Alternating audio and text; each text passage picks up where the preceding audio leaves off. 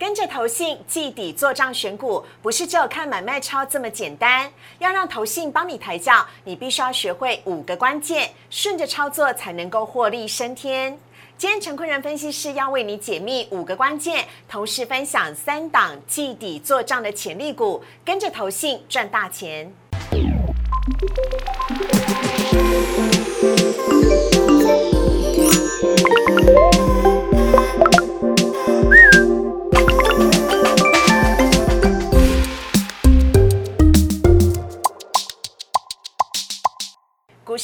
的炒店标股在里面。大家好，我是主持人施伟。我们今天星期一邀请到的是陈坤仁分析师，大人哥你好。四位好，各位投资朋友大家好。好啊，这个周末呢一直都是下雨天，但是雨下的让大家很开心，因为台湾真的太缺水了。好，来看一下呢，今天大人哥带来的主题。电子遇水则发，今天呢，电子股呢表现非常亮眼，台股也站稳了万七，还有投信季底做账，大人哥要来为你解密五五个关键要点，要让你跟着投信一起来轻松获利。来看到今天的台股，台股呢今天是跳空开高，价量齐扬，盘中呢一度的来到最高点一万七千一百一十三点，最终呢是收在了一万七千零六十八点，站稳了万七，同时大涨了一百九十七点，涨幅是百分之一点一，同时上攻量有增，增加来到了五千三百五十七亿。好，同时看到今天贵买指数的部分，今天是重返季线，涨幅是百分之零点六一，成交量则是微略增加到了六百三十五亿。三大法人买卖超部分，今天合计是买超了一百五十九亿，外资延续上个礼拜五的买市，今天是买超了一百三十一亿。投信呢，则是在连五买之后，今天是小卖了零点六八亿。好，看到这边呢，要来请教一下大人哥了，是因为呢，现在是这个季底呢，投信在做账，已经在积极布局的时候。但很意外的是，看到呢，今天三大法人买卖超的部分，投信呢是小卖了零点六八亿，而外资今天不仅大买，而且还是买超了呃群创跟友达。那很有趣的是呢，今天在盘中哦，友达跟彩金是涨停的。但是投信是小卖了，卖超的第一名呢是群创，大人哥怎么看待呢？好，我觉得这个问题的话问得非常好，嗯原因是因为确实这时间点准备要进入了六月，也就是第二季的季底的这个做做账的这个季节了。对那投信会在这个时间点开始有比较凌厉的一些公式哦。嗯那所以我们等一下会跟大家分享的是怎么样来看投信季底做账的选股的操作方式。好，那不过呢，其实我觉得大方向来说的话，因为这个时间点就在投信，他们可能这个时间点在正准备这些换股操作啦，嗯或者像是一些他正准备要去做一些做账的这样一个题材了。嗯嗯，所以其实我觉得大方向来说的话，今天的这样一个小幅的卖超倒不是什么太大的问题。嗯嗯，那我们后续的话可以观察一下，说，哎、其实投信正在操作的，或者正在先买进的、默默买进的一些相关的中小型的个股，嗯那这个会是投信的操作的方向。嗯那因为刚刚其实思维讲到的，像是一像什么友达啦、群创啦，这些都是比较偏向于大型股。那其实大型股一直以来对于投信这个影响力，或者说投信对于大型股的影响力。终究还是比较稍微比较弱一些些的，嗯。那所以它就算真的卖了卖了那个友达，那可是我们看到今天友达也是亮灯去做涨停，嗯。所以这个方向来说的话，其实我觉得就后续我们可以跟大家做一些说明，就是哎怎么样观察投信买超的中小型股，然后去找到所谓的做账的这样一个题材。OK 好，那另外还要来看到的是呢，今天呢在盘中的时候呢，其实一开盘钢铁是表现非常亮眼的哦，只可惜后继无力，原本好几只涨停，对 结果后来呢全部涨幅又收敛了。那到底钢铁股大人哥您怎么看呢？好，我觉得短线上面的钢铁股，或者是说呃短线上面的原物料的族群，他们难免会有一些解套的卖压的形成。哦，那原因是因为在四月他们大涨过后，然后也历经了一个超涨过后的这样一个超跌的修正。那好不容易像是一个盘底打底之后呢，开始有有一个反弹的过程了。可是我觉得短线上面这边来说的话，它终究还是一个有解套卖压的的族群。那包含了钢铁，甚至包含了像是塑化啦都好，然后玻璃通通都好，都有一样的现象。哦，所以在这样的过程里面的话，短线上面难免在反弹过后遇到解套卖压，它就会有一些开高走低的这样一个现象。那不过呢，我们可以看到今天的行情非常亮丽的是，今天虽然好像诶，船厂原物料有点像是开高走低了，对。可是我们看到今天的另外一个族群，就是电子的全指股，甚至像是高价的 IC 设计，像是细粒股王的这个这个发动，犀利 KY 联联联发科联发科，然后还有台积电，对台积电。今天表现都超亮眼的，超亮眼的，嗯。所以在这样的轮动的过程之中，哎，好像看起来像是船厂原物料涨多拉回了。可是我们看到的是电子全值、IC 设计高价股，他们都去做领军上攻了，嗯。所以也让今天的大盘有这样子一个亮丽的表现。嗯。今天大盘上涨了一百九十七点，然后甚至来说的话，其实我们上礼拜有跟大家说过，就是只要是站上了月线和季线之上的话，那行情就是用震荡偏多来去做看待。嗯，所以短线上面看起来是一个蛮良性的类股轮涨轮动的态势。好那后续的行情的话，我觉得依然可以乐观看待。好，那接下来就要问大人哥了，因为我们今天呢已经站稳了这个万七了，接下来有没有机会可以来收复，也就是五月以来的跌势？呃，可以呢收复到之前的最高点一万七千七百点，这边大人哥怎么看待呢？电子股有机会带领大盘往上攻吗？好，我我觉得是蛮有机会的、哦。那原因的话，是因为前一阵子在那个轮轮涨轮动的这样的过程里边的话，我们看到电子的资金比重是明显的偏低的，嗯那甚至有一度到四十 percent 以下的对这样子一个，就是几乎大家都不不想买电子股的这样的感觉了。那可是也因为这样子的关系，所以让电子股的评价有去做充分的去做修正。嗯，所以这个时间点。电子股我觉得都已经被被修正到一个相对低的评价了，所以这个时间点便宜的电子股超多的，哦所以这个时间点来说的话，大家赶快捡宝啊！真的是捡遍宝，地都是黄金跟钻石。，而且现在这个时间点已经那个已经到了第二季末，啊，准备要到第三季的的初了。那这个时间点其实已经渐渐的进入到电子股的传统的旺季。对，那甚或是下半年有一些什么 Apple 的新的产品也都要出来，嗯然后有一些新的电子的一些像像新的题材、新的应用嗯也都要出来。哦所以我觉得，如果在那个资金回来到电子族群，那电子股又是这么样占权重来说的话，其实我觉得要去挑战前波的历史的高点，嗯那只要电子的全值有带动，那我觉得挑战新高都不是太大的问题。OK 好啊，这是跟大家一块分享的。今天呢，台股呢大涨了一百多点呢，最后是收在了一万七千零六十八点。希望接下来这一个礼拜呢，台股都可以持续的传出好消息，不管呢是电子或者是船产当中的钢铁，甚至是今天有点趴下来的航运。对，确实是。都希望后续呢可以持续的呃让大家可以轻松获利。我们就要先稍微休息一下了，等会回来大人哥来带看我们看到带我们看到的是投信的基底做账五大关键，你一定要知道，跟着投信轻松获利。先进广告，请上网搜寻股市热炒店。按赞、订阅、分享，开启小铃铛。哪些股票会涨？哪些股票会跌？独家标股在哪里？股市热炒店告诉你。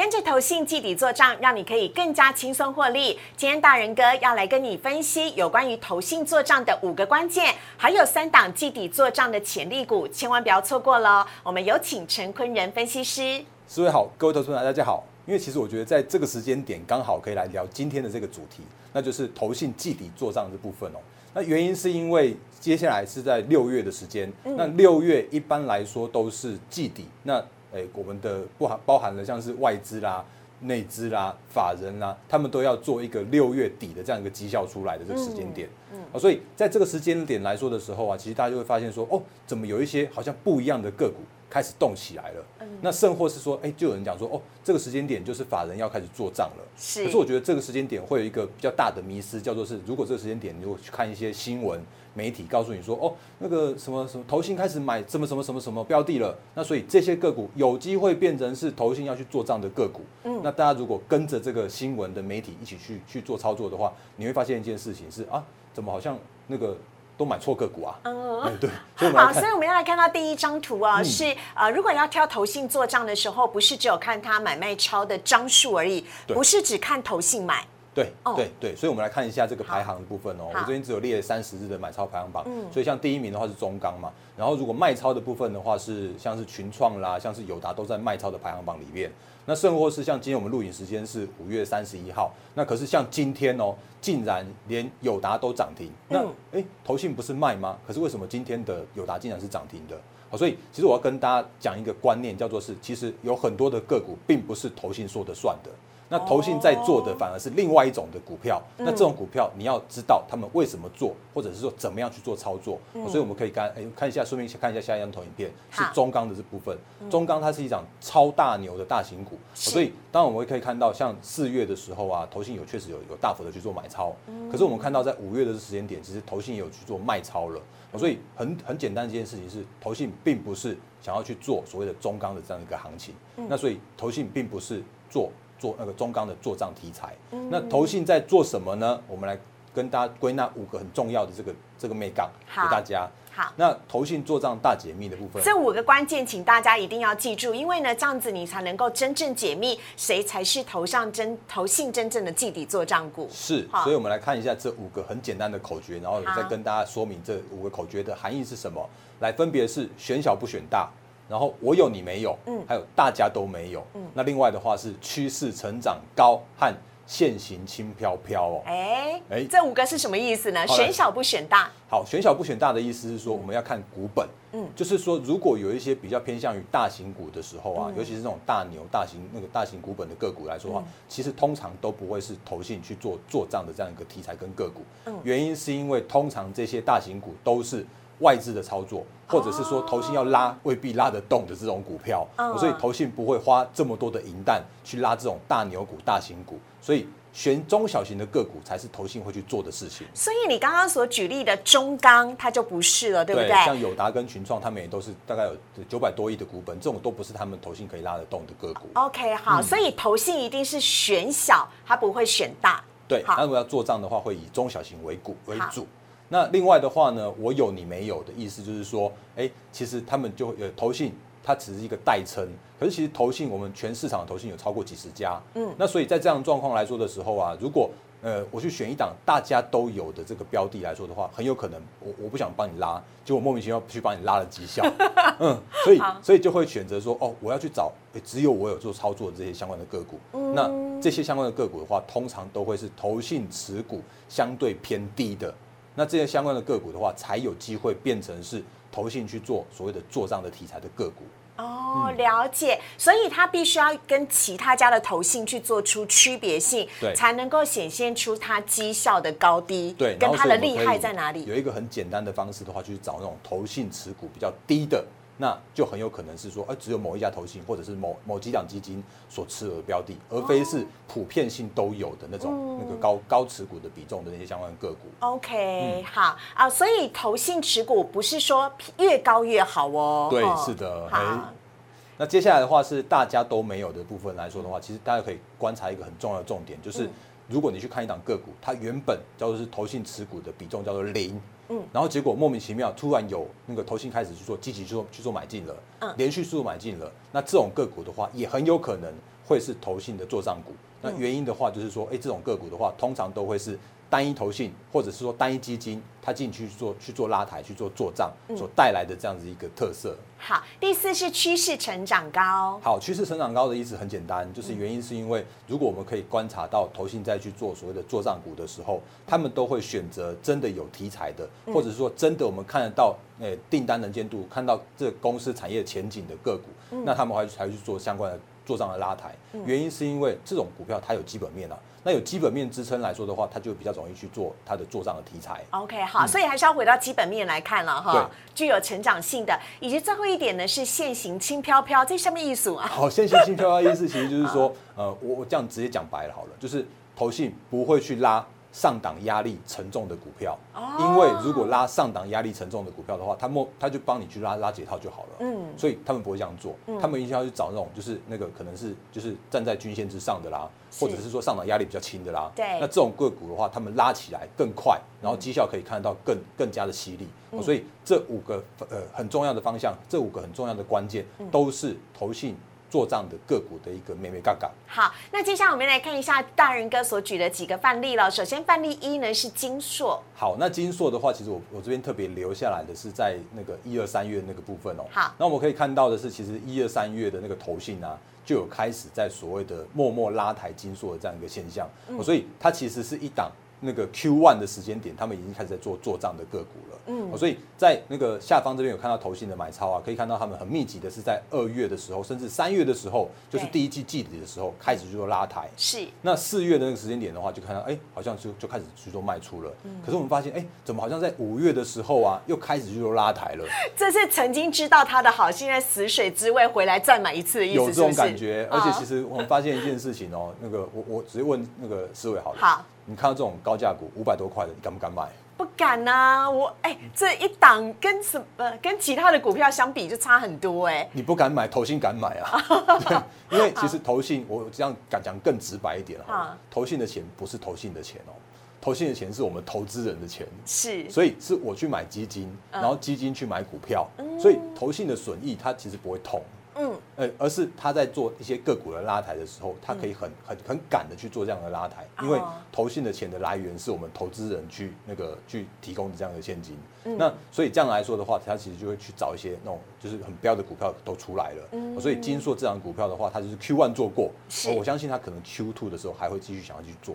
那如果我们再看一下它的股本的话，其实只有七七呃七亿元这样的股本，嗯。那投信持股的比例的话只有四点八五 percent，其实都是相对偏低，对。哦所以都都符合我们刚刚前面所说的，哎、那个选小不选大然后另外的话就是，哎、好像就是那个我有你没有，或者大家都就是 Q one 的时候是大家都没有了，嗯。那 Q two 的话很有可能是我有，但是可能其他头信没有这样的状况，还有现行轻飘飘，你有发现它站在所有均价之上吗？对，而且不断创高、哦，而且嗯。大家不敢买，然后结果这个时间点它依然是属于一个投信很有可能会继续做上去的个股。好，嗯。下一档我们要来看到的示范是巨阳，好，那巨阳的状况也有一点类似，因嗯。为它在三月的那个时间点呢、啊，我们看到它三月也有也有一直一直买超，嗯。所以在这样的状况来说的话，它的五月又开始在做买超了，嗯而且现行一样是轻飘飘，就是这个时间点它一样是站在几乎是站在所有均线之上，那它的股本也相对小。哦所以这都是我觉得都是一个很标准的范例，就是他们那个 Q one 做过，然后 Q two 继续来做，然后做到现在这个时间点的话，一样是在所谓的创新高，一般人不敢买这样的状况。哎，所以大人哥，我如果去找这些投信记呃做账的个个股的时候，我也可以去看一下第一季它有没有来做一点投资，对不对？呃，我觉得可以。哦那另外的话，当然我们刚刚前面有说到的，就是说那个大家都没有的状况，嗯然后突然开始买的，那这种的话就是属于有有很有可能是 Q two 开始做所谓的做账的的个股。OK，好，所以接下来呢，我们要来介绍的是符合刚刚大人哥所讲的这五个关键呢的几只季底做账股，请大家千万不要错过，分别是光照、旗宏以及易光。好，那我们来介绍一下这三档个股的部分哦。那第一档我们可以看一下二三三八的光照，嗯，那因为其实光照我们这这件事情，那个也跟先先跟大家下一个这样子一个标题，叫做是 Q one 它做过，嗯，然后 Q two 的话，哎、很有可能食髓知味哦。那原因是因为如果我们看一下光照，它的股本只有二十五亿元而已，嗯。那我们看到它的 Q one 的时候做过做过一趟，它直接从三四十块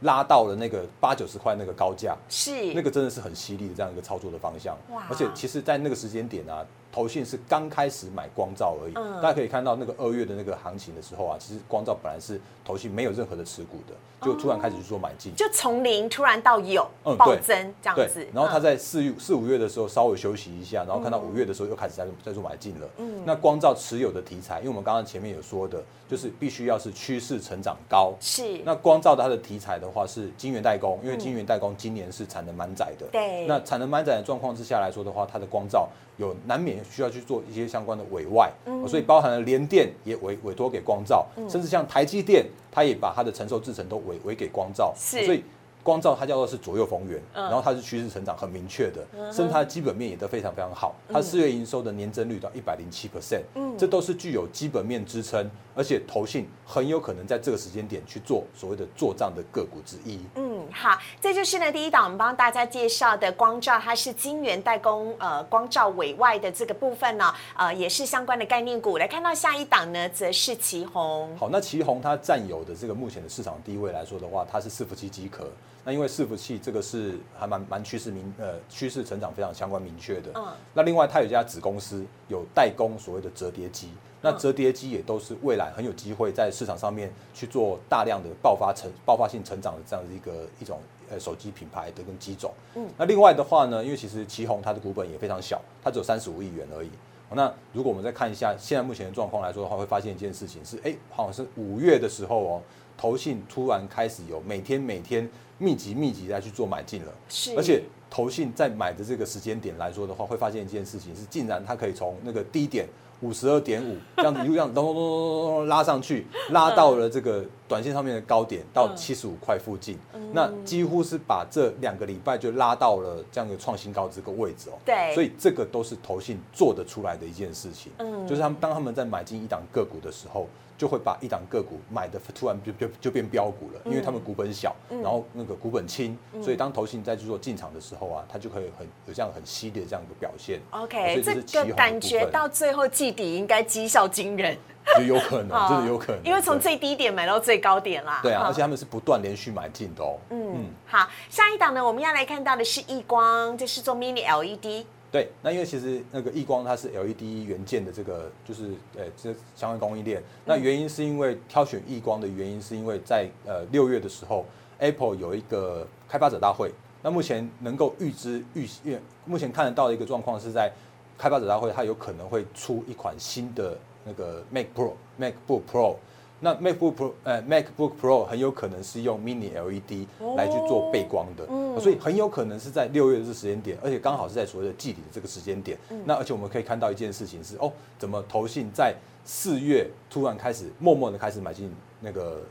易光，对。而且它在五月的时候有连续密集不断的这样子去做买进的这样一个动作。而且你看，就在它跌到最低点三十七点一五的时候，投信还加码买，耶，真的，而且所以我觉得这个应该是有相关的意图的 所以这两个股的话，也很有可能会变成是投信季底做账的个股。那我们再看一下它的投信的持股的比例哦，它只有低到一点三八 percent，所以原本是从四月那个时间点没有没有没有任何投信有的时间点，然后这个时间点五月开始。你去做大量密集的买进，那就算是有密集买进的时候，投信的持股依然相对偏低，所以这个我觉得可以还蛮值得留意的个股。好啊，当然，根据我们今天录制的时间刚好是五月三十一号嘛，所以到季底其实还有整整一个月的时间。是帮听众朋友问一下，看到现在这个单元，再赶快去考量到是否要来入手这几只的标股的时候，会是一个好的时机点吗？还是来得及，还是会晚了一步？那我觉得都还来得及，嗯就是我们今天是这几档个股，包含了前面的两档范例和这这三档的精选的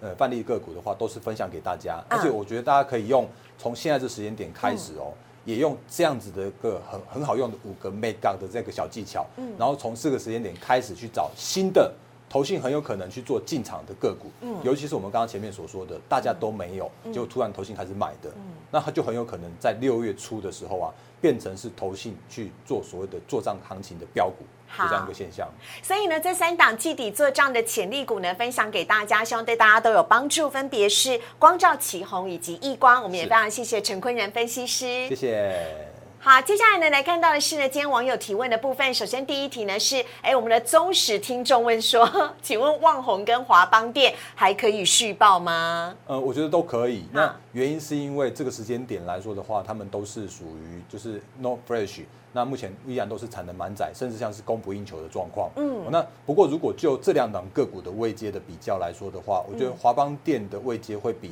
旺宏来的更强一些些。哦，这档呃，我们先看一下旺宏好了，呃好。旺宏目前还是那个还是被压在季线之下。哦，所以季线会是它必须要面临挑战的一个压力区。哦。那可是呢，如果我们看一下下一档个股的话是华邦电，那华邦电已经是站上了所有的均线之上了。是。哦所以如果我们刚刚比较这两档个股来说的话，因为我不晓得这个时间点我们这位忠实观众他是获利还是亏损的状态，但是我们可以用一下股票的位阶去跟目前是那个。呃，目前的大盘的行情去做比较，因为如果以这个时间点来说的话，华邦店的这个位阶是相对来的强势一些些的，所以我们预期来说的话，华邦店在后续的走势会更加的一个比较比较犀利一些些。但如果手上还持有旺宏的话，可能呃要稍微的耐心等待它突破压力区了。我觉得要哎、就是嗯所谓的季线的压力，毕竟还是一个解套的卖压所在，所以必须要突破月呃突破季线之后，才有再继续转强这样一个机会。好，所以看到旺红，旺红是必须要突破压力区，华邦电则是走势呢，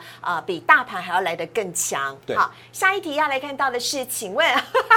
夯啊，最夯的题目，彩金友达跟群创要支持哪一个会比呃比较好呢？呃，我觉得大方向来说的话，我我会把它分成是两个概念哦。第一个的话是彩金，它比较像是中小尺寸的面板，它的股本也比较相对小一些些，嗯，所以彩金就是比较适合你喜欢股性活泼的投资人来去做操作。是。那如果友达跟群创来说的话，我觉得差不多，就是没有没有特别大的一个差异。那有可能会说，你今天可能看到，哎，今天友达涨停了。啊，明天可能群创强一些些，嗯，因为他们两档都是比较属于大尺寸的面板，那这两档个股的话，其实股本也都超过九百亿，都是属于比较属于那个，哎，股性比较温一些些的，嗯，那甚或是说，如果这个时间点来说的话，面板的趋势依然是属于成长的状况。那原因是因为面板的报价依然是在上涨的这个过程，甚至面板到目前为止的产业的供需依然都是供不应求的这样一个一个产业的一个状况。嗯，所以如果以面板采呃面板的来说的话，彩金友达群创都是不错的这个选择的方向。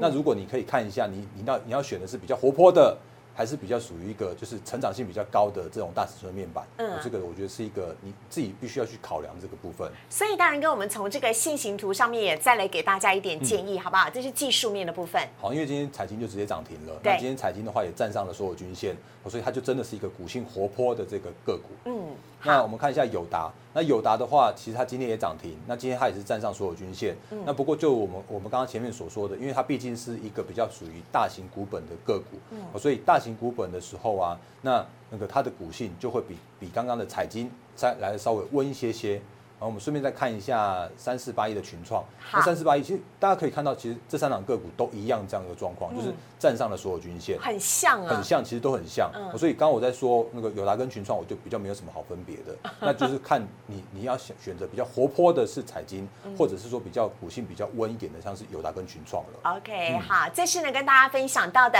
最后一题要来看到的是，如果想要投资钢铁股的话，会建议是大成钢好还是中红好呢？呃，我觉得。大方向来说的话，他们都叫钢铁股，嗯，可是他们的呃，就是公司的属性还是有一点点不一样的。因为如果是大成钢的话，它是做不锈钢的，对。那可是如果是中红的话，它是中钢的子公司，它是以热压的钢为主哦。所以如果你要操作的时候，你可能要先思考一下，说哦，你到底是要做所谓的不锈钢，还是做所谓的钢铁？嗯，那这个还是有一些些差异。那另外的话呢，他们的产业。跟他们的公司的属性不同的状况之下来说的话，看的报价也会有一点点不一样。嗯，因为像大成钢，它应该就只是看镍价。然后可是像中红的话，它就是看钢铁，就是看铁的报价啊。嗯，那另外的话都是钢铁类股，但是其实差很多，差很多，真的差很多，差很多。那因为二零类的其实还蛮广泛的。好，那另外的话呢，因为最近如果大家在夯所谓的美国的基建的题材的话，是那可以留意一下大成钢，因为大成钢它有美国的不锈钢的子公司，嗯，所以如果大家在看的是所谓的美国拜登总统的基础建设，那可以留意一下大成钢的走势。好，那我们顺便也看一下现行。那如果以大成钢的现形来说的话，它也是站上所有均线。不过如果以今天来说的话，有点像是开高走低，遇到压力的这样的状况。爆大量哎，今天有点爆大量，所以今天短线上面如果单纯看现形来说的话，它恐怕需要一个整理的时间了。OK，好，下面是中红。好，那中红来说的话，其实上面也有一个。